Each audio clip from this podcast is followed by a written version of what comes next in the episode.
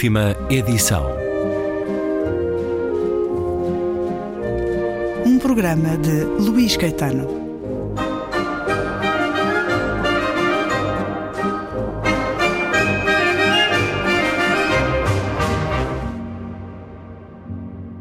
O resto do dia foi tranquilo e silencioso, apesar de as praias da lagoa estarem cheias de gente. Gaspar recebeu muitos aplausos quando conseguiu boiar sem a segurança dos braços do pai.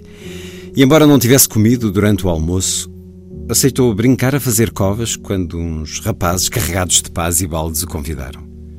Mantenham-se por perto para os podermos ver, disse-lhe Stali. E os rapazes, sim senhora, e instalaram-se a menos de três metros. Juan nadou até muito longe da margem da lagoa e Tali, sozinha sob o guarda-sol, sossegou finalmente. Já estava pronta para ouvir o que Juan lhe queria dizer, porque apercebia-se agora. Ele queria dizer-lhe qualquer coisa. Juan não era um amante ocasional. Ela não era uma promessera do rio. Os dois eram membros da ordem. Podiam brincar e esquecer-se, mas não por muito tempo. Gaspar continuava a fazer a sua cova, a qual, segundo a mãe dos outros rapazes que os observava atentamente, parecia uma carteira. A rádio de um carro estava ligada e ouvia-se um melancólico chama-me. Uma mulher gorda passeava na margem com um cão preto que saltava para cima dela, fazendo-a rir. Dois homens novos guardavam as canas e iscos e peixes na traseira da carrinha.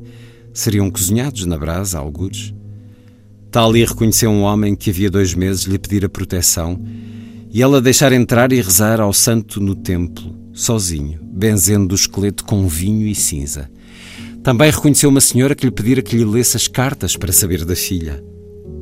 Tali viu-a morta, afogada, e disse-lhe: uma das muitas raparigas assassinadas pelos militares e atiradas para os rios, de olhos comidos pelos peixes os pés enredados na vegetação, sereias mortas com o ventre cheio de chumbo. Tali não mentia, não dava falsas esperanças. Os pais e as mães de jovens desaparecidos durante a ditadura procuravam-na para pelo menos saberem como tinham morrido, se o seu corpo estava num poço de ossos, ou debaixo de água, ou num cemitério perdido. A mulher agora não estava a olhar para ela, brincava com uma menina. Seria a filha da rapariga morta? Lembrava-se desse entardecer. Chovia. O céu estava negro, mas a mulher quis lá ir na mesma, sem recear os raios. Viu-a correr pelo caminho de terra. Tali juntou as cartas, guardou-as num maço e deixou-se ficar a beber mate. Lá fora o cinzento escuro, a ver como o vento sacudia o pessegueiro e as árvores, ao longe, junto ao rio. E é um certo do romance A Nossa Parte da Noite, de Mariana Henriques, argentina de Buenos Aires, onde nasceu em 1973, jornalista, editora de uma revista literária, romancista, contista, foi por causa dos contos reunidos no livro As Coisas que Perdemos no Fogo, que conversei em estúdio com Mariana Henriques há dois anos, quando a publicação pela Quetzal desses contos que nos traziam tanto de sombra, de trevas, da maldade humana, com ligações ao sobrenatural. É também a Quetzal que publica agora este extenso romance de Mariana Henriques. Dos contos passou para um romance de 600 páginas, um romance pleno também de muito da maldade humana, porque por trás do paranormal, por trás de um romance que nos fala de forças negras, forças mágicas da escuridão, mas de completa ficção, há também essas forças negras, da pura maldade humana, essas que entre 76 e 83 fizeram a ditadura militar argentina do general Videla, que raptou, torturou e matou 30 mil argentinos, a imposição do medo e da maldade bem reais como apanágio da extrema-direita que se fez ditadura em vários países da América Latina à época, destruíram na Argentina uma sociedade culta e cosmopolita. São muito claros os fantasmas que vislumbramos de olhos vazios neste livro, os desaparecidos ou assassinados da ditadura argentina. Ora, seguimos neste excerto uma parte do livro que é quase um road movie, uma parte de viagem em que um pai e um filho, Gaspar, que herdou capacidades mágicas dos pais, segue com o pai depois eh, de ter perdido a mãe há muito pouco tempo, a mãe Rosário. O pai Juan eh, acabou de sofrer uma cirurgia cardíaca e Gaspar herdou dos pais essa capacidade de ver e de invocar a escuridão. Fazem-se à estrada na Argentina da ditadura militar. O pai é um médium poderoso que não quer obedecer a algo que essa ordem misteriosa, sombria, pede para o seu filho. Um romance que nos leva de 1981 a 1997.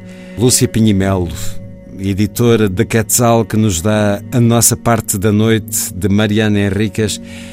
Começo por perguntar a Lúcia Pinhimel se, para além de toda a magnitude deste romance, tão bem decidido por Mariana Henriques, entre a fantasia, uh, o fantástico sobrenatural e o fundo político da época, se também se enterneceu como eu por esta história de amor de um pai por um filho. Claro que sim, o pai tenta protegê-lo de todas as maneiras e é por isso que isto, que o livro no início é uma espécie de um, de um road movie, como tu disseste, porque eles estão justamente a tentar fugir aos eh, tentáculos dessa família que é detentora, digamos assim, da ordem dessa seita secreta. Um, convém aqui dizer que a mãe do miúdo morta uh, recentemente é, uh, fazia parte dessa, dessa família, os Bradford, uma família argentina com ramificações para a Inglaterra um, e que uh, uma família poderosíssima. Liderada por mulheres? Por mulheres, conivente com esse regime de que falaste, de, dessa de, sanguinária ditadura militar, têm esse poder que é um poder terreno, mas também procuram esse poder sobrenatural, justamente, e só mais nada, a, a vida eterna através da transmutação da consciência para outros corpos. Ora bem, o que é que a Ordem faz para aceder a essa, a essa vida eterna?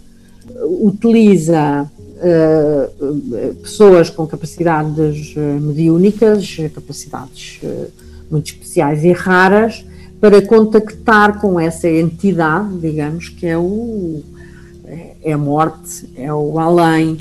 Esse contacto, digamos, com a escuridão é, é feito através de, de, rituais em que eles usam estes, estes médiums. Pronto. E o miúdo, como disseste, tem essas eh, competências, vê coisas, vê que outros não veem. É um pai desesperado a tentar salvar um filho. Uh, o livro é muito, falando dele desta maneira, parece uma coisa perturbadora. Perturbadora e um bocadinho subsidiária de um, de um género, e era uma coisa que eu queria aqui dizer. Isto não é um livro gótico, como tem vindo a ser uh, descrito, mencionado algumas vezes. Não é um livro gótico. Tem laivos. Tem uns laivos. E há, de facto, passagens aterradoras. Sim. Duríssimas, daqueles rituais, daquelas liturgias, aquelas coisas que são assustadoras. E outras por, enfim, por outras razões, não por serem gráficas, digamos assim, mas por, por serem o seu contrário. Por exemplo, aquela jornalista que vai à procura de uma casa, está num bairro e ela não encontra aquela casa. Aquela casa, não sei se te lembras dessa sim. parte, ela não consegue encontrar aquele número tudo, tudo trás, se transforma, sim. Tudo se transforma. É um rodopio. Portanto, tudo em movimento, é uma, é uma coisa uh, uh, que é, quer dizer, há vários efeitos, digamos assim, indutores de medo e que não são necessariamente sobrenaturais, mas que são eh, coisas que escapam ao, ao, ao, ao, racional e ao explicável, etc. Eh, há quem veja isto apenas, então só como uma metáfora, todos estes rituais, todas estas coisas, etc., como uma metáfora para a, a ditadura militar. Eu acho que não é só. Eu acho que é um livro que vai muito além disso, embora isso esteja sempre uh, em pano de fundo, não é? Eu não quero contar muitas coisas porque há aqui não quero, não quero estragar depois a surpresa das pessoas que vão ler o livro. Porque, porque é, um há... livro para mergulhar, para nos embrenharmos é. e passarmos a viver. Exato. Vivemos é, nesta história durante algum tempo. É um livro, por outro lado, tem passagens extraordinariamente poéticas uh, e comoventes. Uh, há uma parte em que o, o, o pai e o filho vão uh, espalhar as cinzas da mãe e é um, é um, é um momento extraordinário. Daí termos começado justamente por essa relação de um pai e de um filho, por ruas de amargura muito complexas. Deixa-me só ler este bocadinho, Vamos a isso. que eu acho que é lindíssimo e que, e que mostra também a, a substância poética, lírica de, do livro. Neste contexto de irem de espalharem as cinzas da mãe. Três quartos do universo são escuridão, disse o pai, e Gaspar percebia: o universo era noite. Mas nem todas as noites eram assim, frescas e belas. O motorista no carro a ouvir rádio, um tango triste, e caminhar até ao varandim, não até à margem, porque não havia margens, porque não se podia tocar na água. Gaspar recordava rios da sua infância e a vontade de nadar de noite acariciou-lhe a pele. A nossa parte da noite de Mariana Henriques. O título é um verso de Emily Dickinson, a edição da Quetzal com a tradução de Margarida Amado Acosta. Mariana Henriques, que conquistou leitores a quando a publicação dos contos eh, reunidos no livro As Coisas que Perdemos no Fogo e que tem agora este romance de grande fôlego onde por trás da negritude sobrenatural está o tão próximo mal humano que por todo o mundo fede diariamente. Ficamos com um certo da conversa que tive com Mariana Henriques um, a propósito daquilo que marca a escrita da autora argentina, nascida em 1973, agora com esta proposta que a Quetzal publica. Lúcia Pinhimel, muito obrigado por mais este regresso à Antena 2. Muito obrigada eu, Stefano. A Argentina, Mariana Henriquez, é um país de crenças, de fervor místico? Como es un país que se piensa a sí mismo muy racional, sobre todo Buenos Aires, se piensa como una ciudad muy cosmopolita, muy, muy elegante. ¿Y es? Sí, lo es. Pero también existe esto que esta, estas creencias, estas supersticiones, que vienen a lo mejor un poco más de, del norte de Argentina, mm que está más cercano a América Latina. Y a mí es una mezcla que, que me interesa que sea visible, que, que, se note, que se sepa que Argentina es un país muchísimo más, más mixto, más mezclado de lo que Buenos Aires, que es la ciudad en la que en general se piensa cuando se piensa en Argentina, es. Eh, Argentina es más que eso. Uh, Mariana tinha 10 anos quando terminou a ditadura do general Videla. Sim. Cresceu a sentir o medo à sua volta. Este era um medo com coisas muito humanas, da monstruosidade humana. Mas o medo é o medo. Sentiu-o à sua volta enquanto crescia? Sim, muchísimo. Mi casa no era una casa que estuviera, mis padres no estaban comprometidos eh, eh, políticamente de forma directa. Mm pero sí conocían bien la situación. Entonces había información, se hablaba de lo que sucedía. Eh, a mí me habían prohibido hablar fuera de mi casa de lo que se hablaba en mi casa. Gente que conocíamos desaparecía. Y luego la idea de la desaparición es algo que cuando uno es pequeño en la niñez es muy fantasmal, es una, es una idea eh, la crueldad de la dictadura argentina de hacer desaparecer los cuerpos y negarle a la gente, a los familiares, el lugar para ir a, a, velarlos, a cuidarlos, a ponerles un nombre. No existía. y claro, e, esa crueldad. Hoy, ahora mismo los, los comandantes de la que quedan vivos de, de, la, de la dictadura están siendo juzgados y todavía no dicen dónde están los cuerpos. Então são fantasmas que siguen de alguma maneira. Também aqui no seu livro muitas vezes as pessoas desaparecem sem explicação. Sí. Podemos encontrar um, um fio a unir.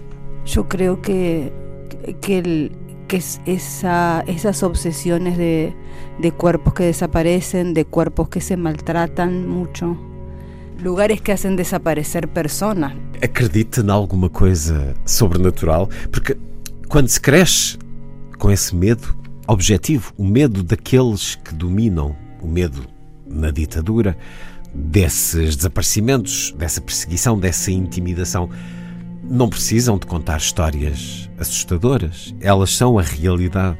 Não sei se teve muito esse gosto, enquanto criança, de ouvir histórias de terror, porque elas já existiam na realidade, eh, politicamente, socialmente. Es que creo que me empezaron a gustar justamente las historias de terror porque eran ficción, porque eran mentira. Fue una manera de escapar, de alguna manera. É um conforto saber Sim. quando algo é uma mentira, que não, não existe. Es ficción, era un lugar para, para divertirse, para sentir la emoción sin la consecuencia real.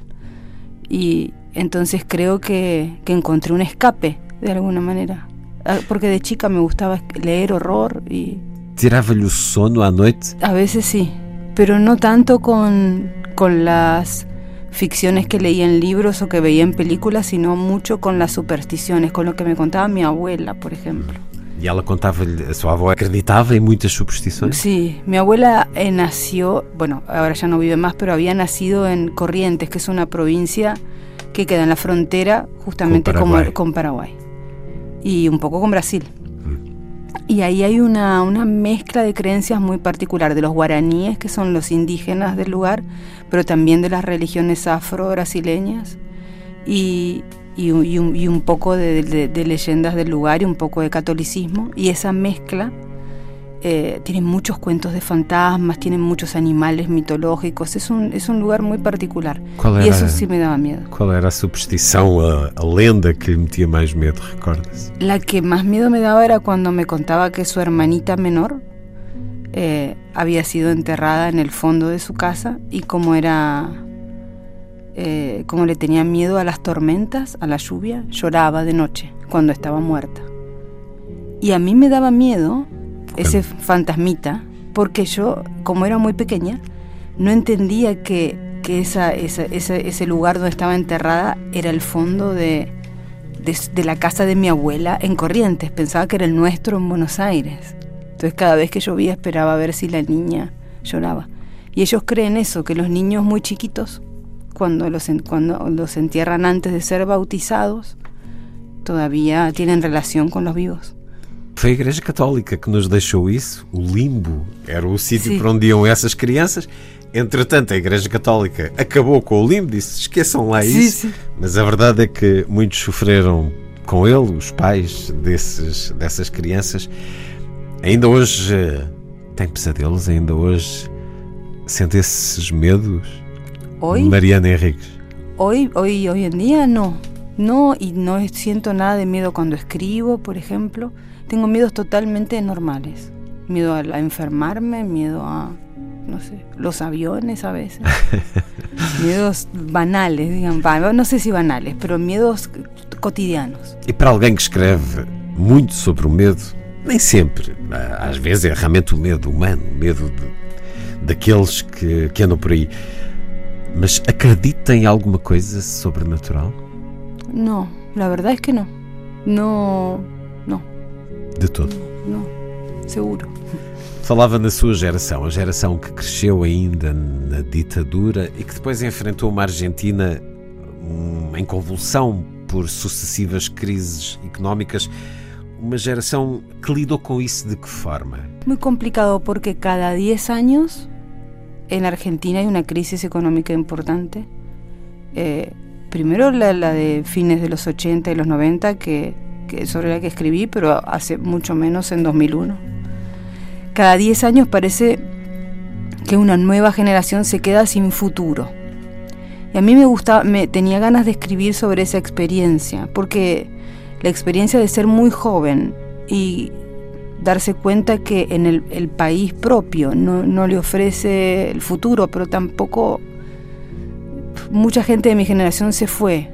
Yo no Para onde? Sobre todo a España.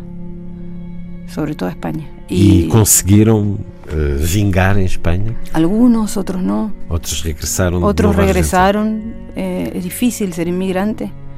Creo que el argentino, porque tiene eh, mucha relación por la inmigración con Europa, cree que va a ser más fácil o que son menos inmigrantes que otros, pero no. Y, y eso fue muy difícil porque son generaciones que están con muchas ausencias también. Sea, yo tengo muchos amigos que no están, que vivieron, que se exiliaron económicamente. Yo no, yo me quedé. Y quedarse también tiene su precio, ¿no? Porque es, es, es difícil tener cinco trabajos, perderlos al otro día y tener una inflación de, no sé, creo que en un momento llegó a ser mil por ciento por mes o una cosa así. Y era un estado un poco de locura también. O sea, la gente estaba muy nerviosa y, y, había situaciones de violencia. Entonces yo trabajo, ese es el material del que después sale el horror, tanto de horror como sociopolíticos de alguna mm. manera. Mariana Henriques. Há novo livro da escritora argentina com a chancela Quetzal, o romance A Nossa Parte da Noite. Antes de ouvirmos a escritora, conversei com a editora Lúcia Pinhimel.